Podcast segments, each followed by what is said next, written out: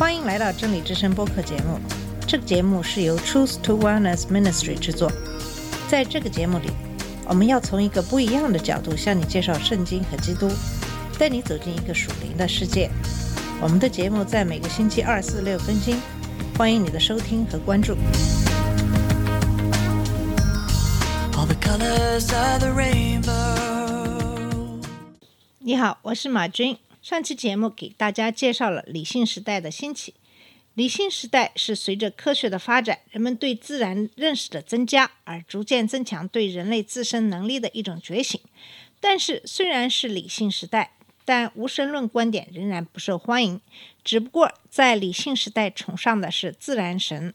人们意识到，我们这样一个完美的宇宙是不可能自然而然产生，一定是有一个创造者。只不过他们所认为的创造者和基督教所承认的耶稣基督不一样罢了。在这样的环境中，仍然有些科学家并不随波逐流。今天就给大家讲讲帕斯卡和前进派。人们怎样处理一位已经去世的亲人的个人财产呢？这是一个再普通不过的难题了。在布莱斯·帕斯卡逝世几天以后，家中的一个仆人无意中发现这位伟大的科学家的上衣奇怪的鼓出一块。他打开衣服内层，取出一张折叠的羊皮纸，上有帕斯卡的亲笔字。这张羊皮纸里面包着一张字迹潦草的纸，纸上完完整整地抄着羊皮纸上的字：“恩典之年，一六五四年星期一，十一月二十三日，大约晚上十点半到十二点半。”亚伯拉罕的神、以撒的神、雅各的神，不是哲学家和学者的神。信实、信实、同情、喜悦、平安。耶稣基督的神，我曾经将自己与他隔离，我从他那里逃开，断绝与他的关系，将他钉死在十字架上。但愿我再也不和他分开，舍己完全而甜蜜。这些文字是帕斯卡神秘光照的记录。两个小时与神同在，他将它们藏在他的外衣里有八年了，需要时将它们缝缝拆拆，这是他个人的秘密，以此纪念神的恩典临到他的灵魂。即使在理性时代，灵魂中的干渴也不能被忽视。一场重要的被称为前进派的新运动开始了，提醒着我们上述事实的存在。罗马天主教徒布莱斯·帕斯卡和早期前进派教徒。大多数任性信义宗似乎并不属于同一个基督教历史潮流。随着十七、十八世纪普遍存在的对信仰的敌意，传统宗教标签的意义越来越小。帕斯卡对启蒙运动的有力的批评表明，没有重大的假设或信仰的非要，启蒙思想家无法始终如一地捍卫他们对理性的狭隘技术理解。帕斯卡的重要见证，并不在于人类理性的某种自命不凡、无所不知、自给自足的版本，而在于理性与内心联系的更深层次的智慧。帕斯卡和前进派坚持心灵在认识神方面的重要性。那么，在理性时代，他们是如何维持灵魂的生命的呢？在欧洲或是亚洲、非洲和美洲这些新大陆十七世纪的天主教会并不缺乏属灵英雄。但是在法国，他嫉妒地保护着他传统而又强大的联盟。教会中的高级神职人员知道他们在政治秩序方面的重要性，他们与贵族和国王一起分享这个民族的税收和王室的荣耀。那些富人们的教师和权贵们的告解神父都是耶稣会会士，这些人接受过训练。在高雅的皇室世界里发挥作用，他们担负着贵族和国王的灵性导师的角色，这使这些罗亚拉的追随者们都成了心理学专家。他们学会了通过决议法的技能来消除希腊半岛的雷声，并治愈悔恨的神经症。决议法是基督教良知是非的科学。作为告解神父，天主教的神父应该准确地知道什么是不可饶恕的大罪。什么是可赎的小罪？什么是无罪？他们必须把这种知识和适当的补赎应用到每个赎罪者的特殊经验中去。在什么样的情况下，为了律法精神可以将律法文字置之一旁？在什么时候，基督徒可以为了一个更高的目标去撒谎、偷窃或杀人？一些决议法科学专家严格解释道德律，而另一些人则较为仁慈。耶稣会会士讲仁慈，而且非常仁慈。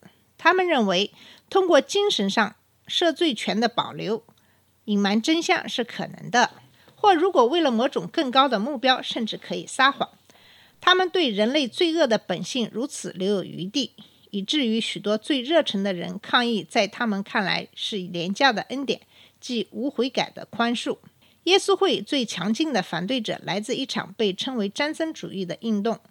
考内留斯·詹森是荷兰人，在卢文大学接受了圣奥古斯丁关于罪和恩典的观点。他相信，保卫天主教反对加尔文主义挑战的最佳途径是回到这位伟大的北非人的教理，为天主教教士对抗耶稣会随而变之的伦理学建立严格的道德标准。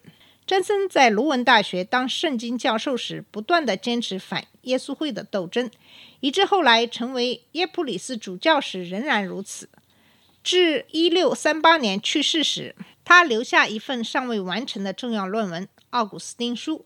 该书在1640年出版后不久，就成为詹森主义在法国的平台。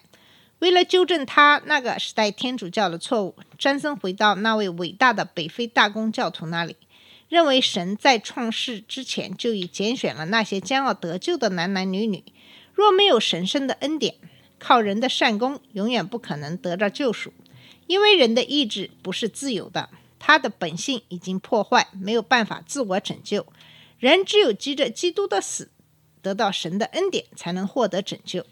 天主教会从来没有明确地批判过奥古斯丁的这些教理，但他让他们溜到其教导的背景之中。在特兰托公会议之后，耶稣会为自由意志辩护，夸大人的善功，以至于让基督的救赎工作变得极为廉价。至少詹森是这么看的。他说，耶稣会会士有太多人的理性，而对神的全然交托、坚定不移的信仰则少得可怜，几乎没有了。詹森的密友吉恩·福吉尔是圣西兰修道院的修士。一六三三年，他把詹森派信息带到法国。那时，他被任命为一家名为波尔罗亚尔的西多会女修道院的告解神父。这座修道院距离巴黎十六英里。年轻的修道院院长杰奎琳·阿诺德带领他的修女们，能完全谦卑地按照基督的方式来生活。这所女修道院以奉献精神闻名，不仅吸引了其他妇女，也吸引了一群被称为训示者的虔诚的平信徒。他们住在。波尔罗亚尔周围低矮潮湿的山谷里，志在追求个人圣洁。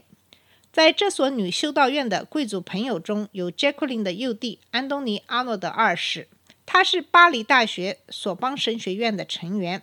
一六三八年，詹森去世后，阿诺德成为詹森派事业的领袖。一六四三年，他把神学的枪口指向耶稣会。他并没有指名道姓，但他强烈的痛斥所谓频繁忏悔就能弥补频繁犯罪这种思想。耶稣会几乎没有办法回避这个控诉，于是他们求助于教宗，给教宗留下詹森主义极具危险性这样的印象。他们称他是披着天主教长袍的加尔文主义。一六五三年，教宗谴责自称取自《奥古斯丁书》的五项主张。然而，阿诺德继续攻击耶稣会。他发表两封致一位公爵及议员的信，抨击他声称是属于耶稣会的忏悔方法。于是，索邦神学院考虑将他开除出去。阿诺德需要一位保护人，因此他求助于波尔罗亚尔的一位新朋友——年轻的科学家与法国散文大师布莱斯·帕斯卡。阿诺德没有更好的选择，而帕斯卡从童年起遇到的几乎都是难题。这个男孩的母亲在他年仅三岁时就去世了。他的父亲斯蒂芬·帕斯卡承担起三个孩子吉尔伯特、布莱斯和杰奎琳的培养任务。斯蒂芬有时会带布莱斯·帕斯卡出席科学院的会议。很快，这个年轻人的科学好奇心被唤醒了。在二十七岁以前，帕斯卡已赢得巴黎数学家们的钦佩。他为当时负担很重的收税的父亲发明了计算器。他还发现了大气压和水压的基本原理。他属于科学伟人的时代。帕斯卡与詹森派信徒的最初接触是源于他父亲遇到的一场事故。一六四六年元月，一个冰冷的日子，史蒂芬匆匆步行赶去阻止一场即将发生的决斗。他摔倒在坚硬结冰的地面上，骨关节脱臼了。两位治疗他的医师都是虔诚的詹森派信徒，他们不仅治愈了他们的病，也赢得了他们的儿子归向他们的信仰。他们教导帕斯卡一家说：“肉体上的痛苦不过说明一个基本的宗教真理：人自己是可怜无助的动物。”而帕斯卡几乎没有一天不是在痛苦当中度过的。他明白医生是怎样的无能为力，因此这个观点以异乎寻常的力量打动了他，并深化了他对生命中悲剧奥秘的感受。帕斯卡还从这些詹森派医师那里了解到圣经如何深刻地洞悉人类的状况。他成为一位渴慕圣经的学生。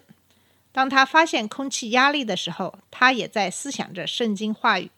他感到记着圣经得了一颗更新的灵魂。但是，1651年，帕斯卡的个人悲剧随着父亲的去世加剧了。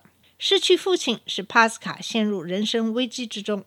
他的妹妹杰奎琳·帕斯卡弃绝尘世，进入波尔罗亚尔女修道院，留下帕斯卡孤零零地住在巴黎。现在，他让自己专注于世俗的享受上。他将家里布置得极其奢华，雇了许多仆人，并且驾着四匹马牵引的马车在城里到处跑。正如从前研究几何学一样，他追求上流社会的生活方式。但在一年享乐之后，他只感到极度厌倦这个世界。陷入日复一日平静的绝望中，他感到被神离弃了。好了，我们今天的节目先到这里，在下一期节目里，我们会继续给你讲述帕斯卡的故事以及前进派。谢谢你的收听，我们下次节目再见。这里是真理之声播客节目。真理之声是 Truth to Wellness Ministry 旗下的一个节目，由 Truth to Wellness Ministry 制作和播出。如果你有什么想跟我们分享，请给我们发电子邮件，我们的邮箱地址是 truth to wellness at gmail dot com。你也可以直接去我们的网站 www dot truth to wellness dot com 浏览更多的信息。下次节目再见。